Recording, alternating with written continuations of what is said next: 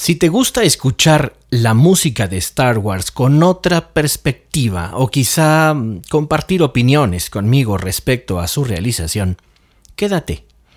Pero si eres alguien que cree que por escuchar este programa puede romper una ilusión infantil y decir yo no quería saber tanto, entonces no sigas escuchando este episodio de Navegando. Sobre viso no hay engaño. Bienvenidos.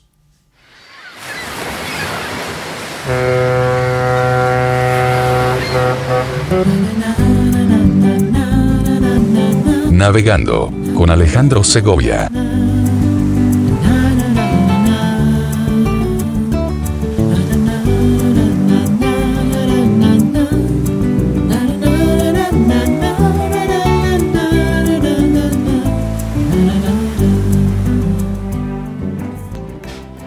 ¿Cómo están todos? Bienvenidos a Navegando. Ya ni sé qué decir, porque de pronto estas ausencias tan prolongadas, así como que no tienen mucha explicación. La única explicación que yo podría darles es que siempre tengo motivos para volver a hacer otro episodio de Navegando, aunque me tarde.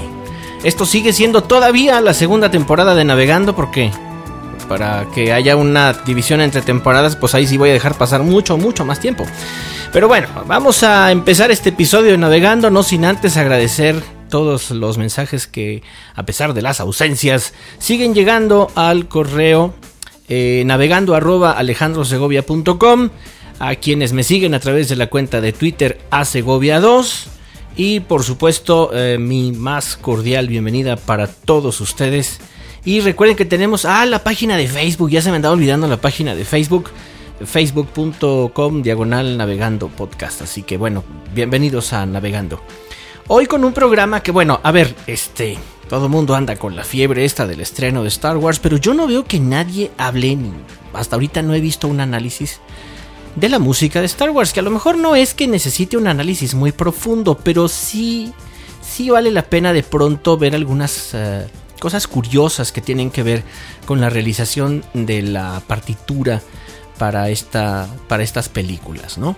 Eh, antes que nada, quiero advertir que el ejercicio que vamos a hacer a continuación tiene mucho que ver con la forma en la que vamos a desmenuzar. Por eso hacía yo la advertencia eh, antes de empezar el programa, porque yo no quiero lastimar a nadie que tenga una gran ilusión sobre la música y alguien que tenga una identificación icónica respecto a la música y que represente para alguien eh, algo importante dentro de su vida, la música de esta, de esta, de esta saga, y que después de este programa me puedan venir reclamaciones. No, eh, no quiero eso.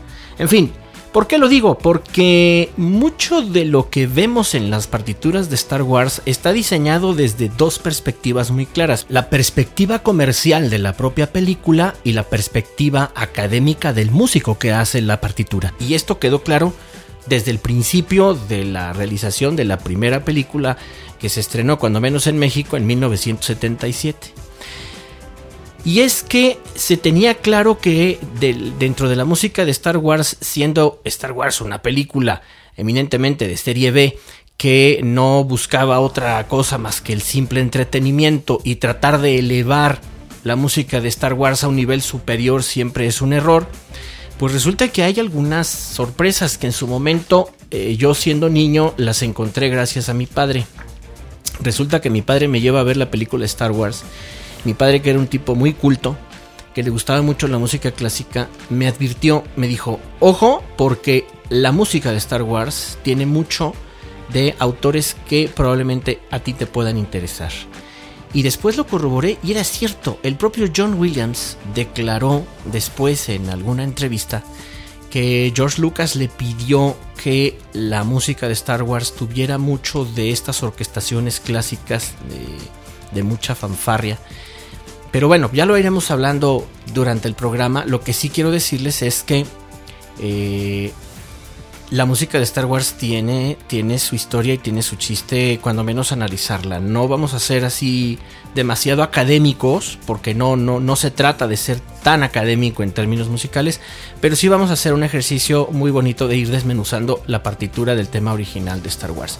Por lo pronto vamos a comenzar escuchando algo que eh, para mí fue un gran acierto en términos de mercado, que fue que desde el principio de la elaboración de las películas, eh, George Lucas tuvo eh, la gentileza de dejarnos escuchar en todos los álbumes, desde los discos de vinilo que se editaron de Star Wars, siempre comenzaba con la fanfarria de la 20th Century Fox. Siempre se escuchó la fanfarria de la 20th Century Fox de Alfred Newman. Alfred Newman escribe la fanfarria de la 20th Century Fox en 1954. Es, un, es una fanfarria muy, muy antigua.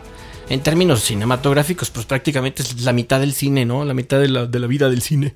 Lo que ha estado presente en la fanfarria de la 20th Century Fox.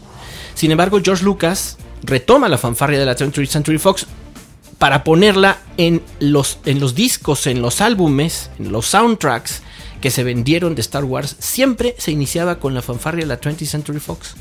Por lo que mucha gente relaciona la fanfarria de la Fox como un tema integrado al tema de Star Wars. Incluso lo relacionan con John, con John Williams cuando no es de John Williams.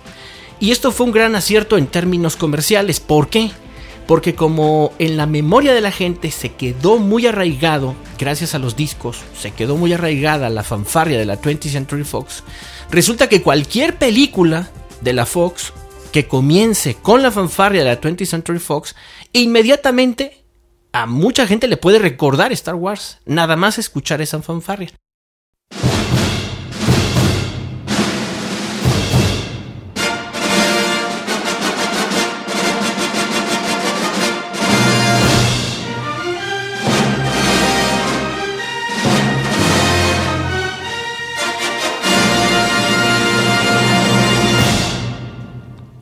Con esta fanfarria podría empezar cualquier película, pero inevitablemente esperamos siempre ver el letrerito de Lucasfilms y todo esto, y luego ver el, letrero de en una galaxia muy lejana, tal, y después escuchar esta grabación, que es la grabación original del tema de créditos de Star Wars, eh, estrenada en 1977, con la Orquesta Sinfónica de Londres y dirigida por su autor, John Williams.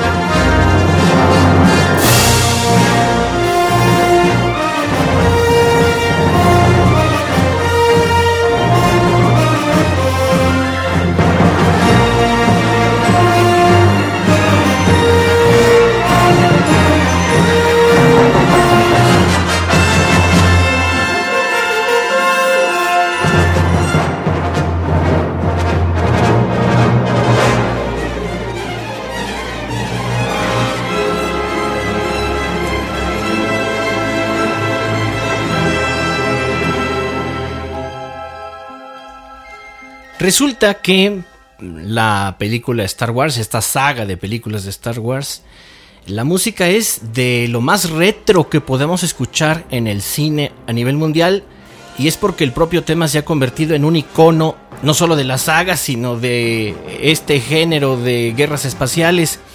Eh, pero retoma dos aspectos que son básicos dentro de la construcción de soundtracks para, para cine o de bandas sonoras para cine. El primero retoma esa, eh, esa parte de la producción cinematográfica donde lo espectacular también estaba en las orquestaciones. Entonces, viendo eh, viejas películas de aquella saga en blanco y negro que había de la serie de Flash Gordon, por ejemplo, nos damos cuenta que las orquestaciones grandiosas, así fanfarrias y muy espectaculares, pues eran el, pan nuestro de cada día. Y Star Wars lo, sigue retomando. Así que, de cualquier manera, escuchar el tema de Star Wars, sea el año que sea, siempre nos remite al pasado, siempre nos remite a algo retro. Algo que también retoma, y esto es gracias a la, aportación que de pronto Williams hace, porque será lo que sea Williams en el sentido de que puede hacer bandas sonoras muy comerciales y que para algunos puristas de la música no tiene mucha aportación, pero de pronto surge el espíritu académico de John Williams y retoma algo que es académicamente muy bueno, que es el leitmotiv, que eh, lo vemos en óperas, por ejemplo, con Wagner, que lo que hacía Wagner es que daba a cada personaje un tema musical o un fragmento de música para destacar a, cada personaje o a cada situación. De modo tal que Star Wars recupera esta parte operística, digamos, del leitmotiv para darle a los personajes su propio tema musical, de modo tal que hay el tema para la princesa Leia, hay el tema para Luke Skywalker, que de hecho Luke Skywalker, eh, Luke Skywalker digamos que tiene el tema principal de la, de la saga, está la marcha imperial, es decir, esta forma de hacer eh, música para cine en la cual le das a cada músico, digo, perdón, a cada personaje una música distinta o a cada situación una música distinta, eso es muy académico, muy, muy académico.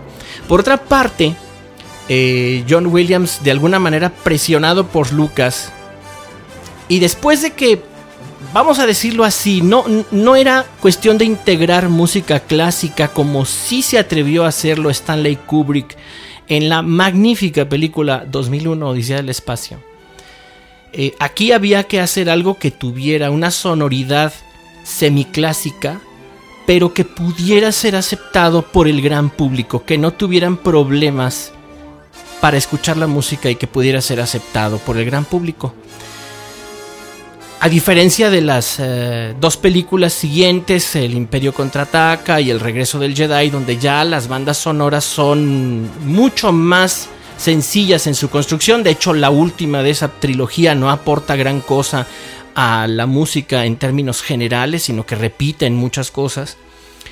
Eh, pero sí la primera como que es eh, académicamente a la que más se le exigió a, John Williams crear una, una, banda sonora clasicoide, digamos, con un sonido parecido a lo clásico, pero que pudiera ser aceptado por el gran público. Lo que vamos a escuchar a continuación bien podría pertenecer a la banda sonora de Star Wars. Si ustedes colocan esta música con imágenes de Star Wars les puede sonar muy familiar.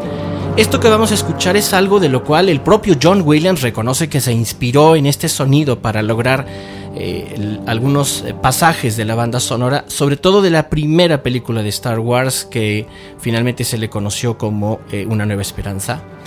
Y es la Sinfonía de los Planetas, concretamente la obra titulada Marte, el mensajero de la guerra de Gustav Holst y en donde la verdad aquí, independientemente de la parte melódica, si escuchamos con atención toda la parte orquestal en su conjunto, perfectamente bien te puede llevar a una batalla galáctica en Star Wars.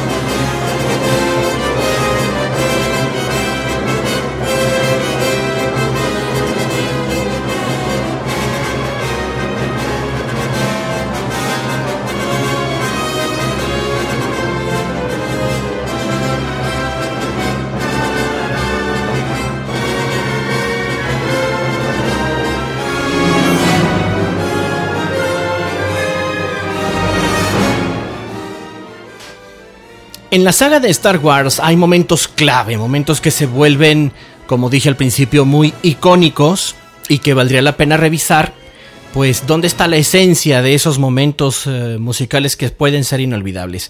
Uno de los momentos inolvidables para muchos fans de la serie es el final del, del episodio 4, Una nueva esperanza, en donde vemos a los héroes de la, de la aventura. Ahí está la princesa Leia, está Han Solo, están eh, los androides Chewbacca, recibiendo los honores de, de, todos allí en una especie de ceremonia donde condecoran a los héroes de la batalla y escuchamos una marcha muy bonita, una marcha que vamos a escuchar a continuación y que vamos a descubrir también cuál es el origen de esta marcha tan icónica de la saga de Star Wars.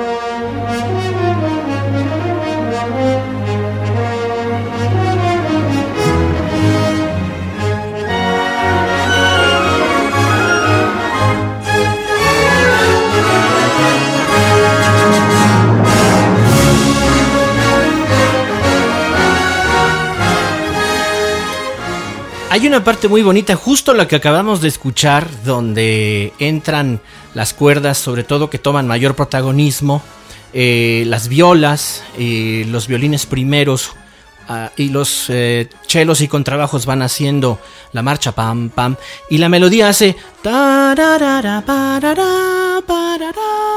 esa parte, sobre todo esa parte, está tomada y toda la marcha en general está tomada o inspirada en una obra que a mí me encanta, que es una de las marchas de la obra Pompa y Circunstancia de Elgard y que vamos a escuchar a continuación, sobre todo esta marcha que es la marcha militar, que es preciosa y que tiene mucho que ver con esto que acabamos de escuchar.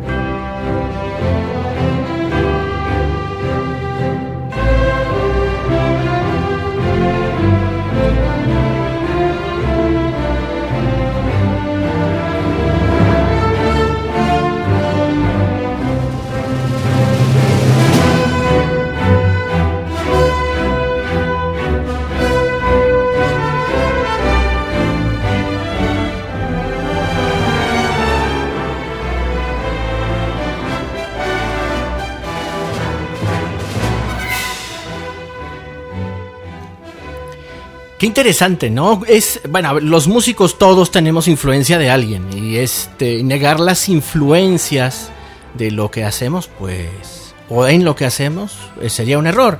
Así que John Williams tampoco niega la cruz de su parroquia.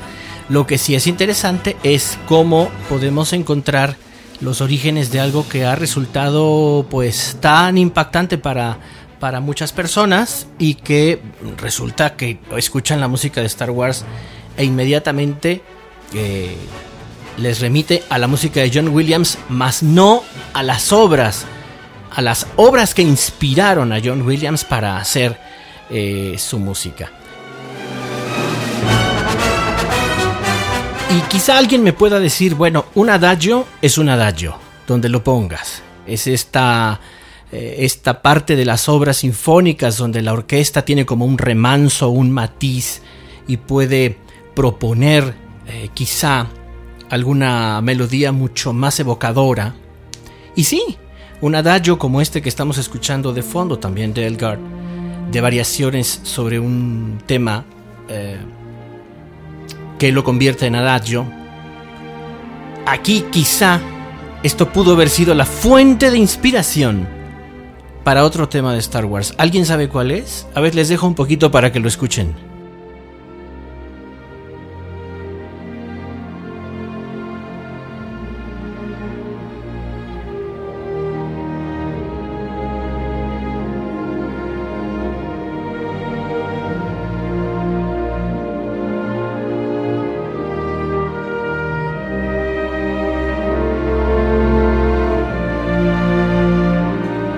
Interesante de este proceso es que no estamos hablando de copiar notas, estamos hablando de inspirarse en una atmósfera, en un eh, sonido específico que la música refiere.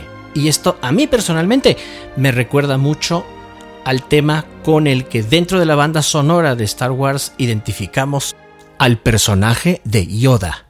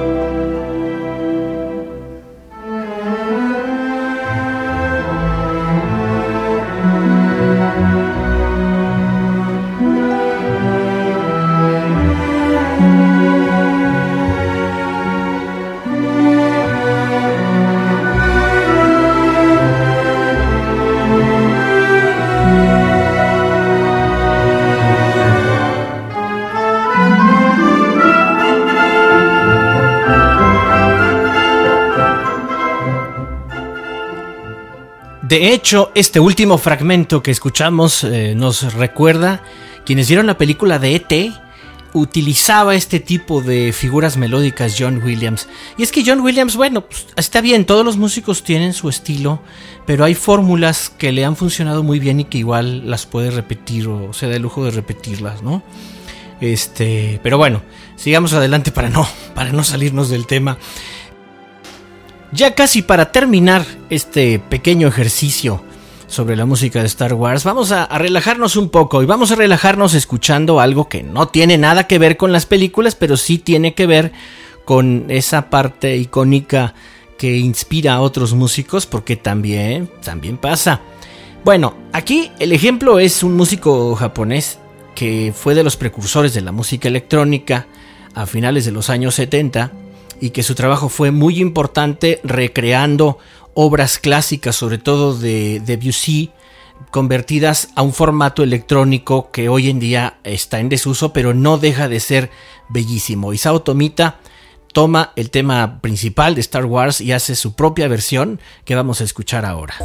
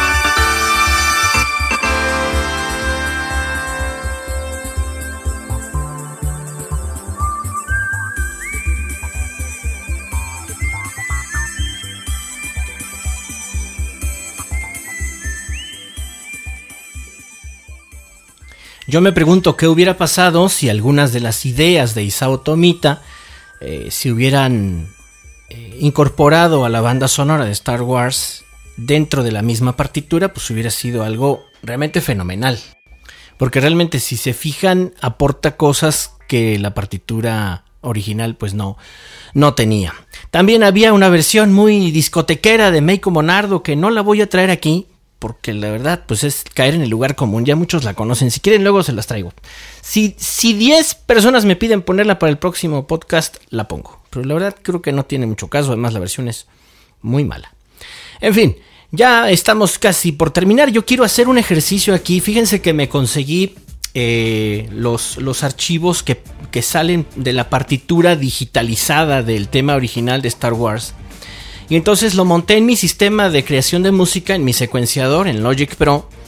Y le asigné algunos sonidos, o algunos samplers, algunos sonidos que, que pueden representar los sonidos originales de la orquesta. Y traté de sacar algunos instrumentos como para ver qué más encontraba en el tema de Star Wars. Fíjense que encontré algo muy interesante.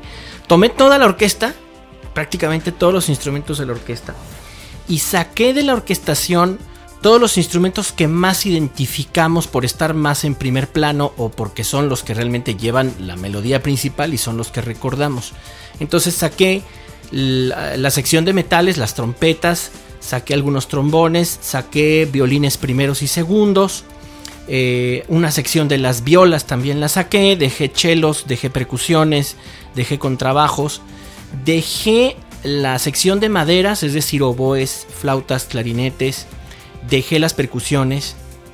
Verán ustedes qué cosa más interesante. Resulta que debajo de la partitura original, lo que todo el mundo hemos escuchado hasta el cansancio, hasta la saturación ya del tan tan para pa pam pam hay algunos arreglos muy caprichosos, de vuelta, inspirados en todo esto que ya escuchamos al principio, en la Sinfonía de los Planetas, en Pompa y Circunstancia, incluso si ustedes quieren a lo mejor caprichosamente hasta algunas cosas inspiradas en cosas de Wagner, todo esto. Pero eh, hay, hay como un virtuosismo dentro de la misma partitura, un virtuosismo escondido que exige mucho de los ejecutantes y que nos puede dar una visión muy clara de lo que escondía eh, muy sutilmente el compositor en esa en esa en ese tema, ¿no? Yo quisiera compartirlo con ustedes porque realmente es algo bien interesante tomando en cuenta que es una grabación hecha con síntesis digital, que no son instrumentos orquestales reales, pero sí les pido por favor escuchar esto con mucho cuidado porque de pronto se pueden llevar una sorpresa muy grata de que prácticamente es como si hubiera otro tema escondido debajo del tema original. Es como encontrar una pintura debajo de otra pintura, ¿verdad? Que no sé si sea buena o mala, ya que lo juzguen los muy expertos. Que no sé si sea buena o mala, si académicamente sea muy aceptable o no, si en términos muy puristas de la música representa alguna aportación o no aporta nada. No, yo simplemente quiero destacar que hay algo debajo y que es lo que vamos a escuchar ahora y es el tema de Star Wars, digamos, mutilado, desmenuzado. Vamos a escuchar esto.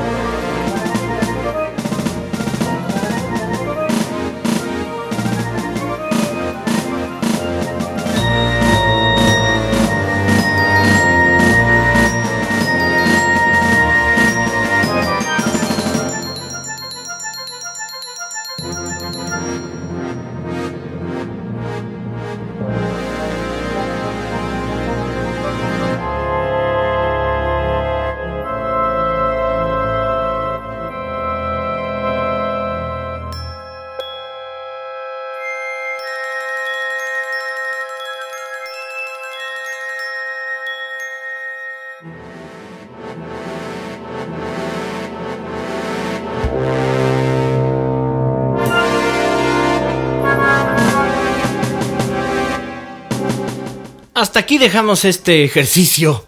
Es un divertimento, por así decirlo, desmenuzando la música de Star Wars. Yo quiero agradecer infinitamente eh, lo que vale su atención y que sigan descargando este podcast. Nos escuchamos, espero yo, muy pronto en otra emisión de Navegando. Espero les haya gustado. Muchas gracias. Recuerden sus comentarios a la cuenta a Segovia 2 en Twitter, arroba Segovia 2, en Facebook, facebook.com, diagonal Navegando Podcast, o en el correo electrónico navegando arroba alejandrosegovia.com. Yo soy Alejandro Segovia. Muchas gracias. Hasta pronto.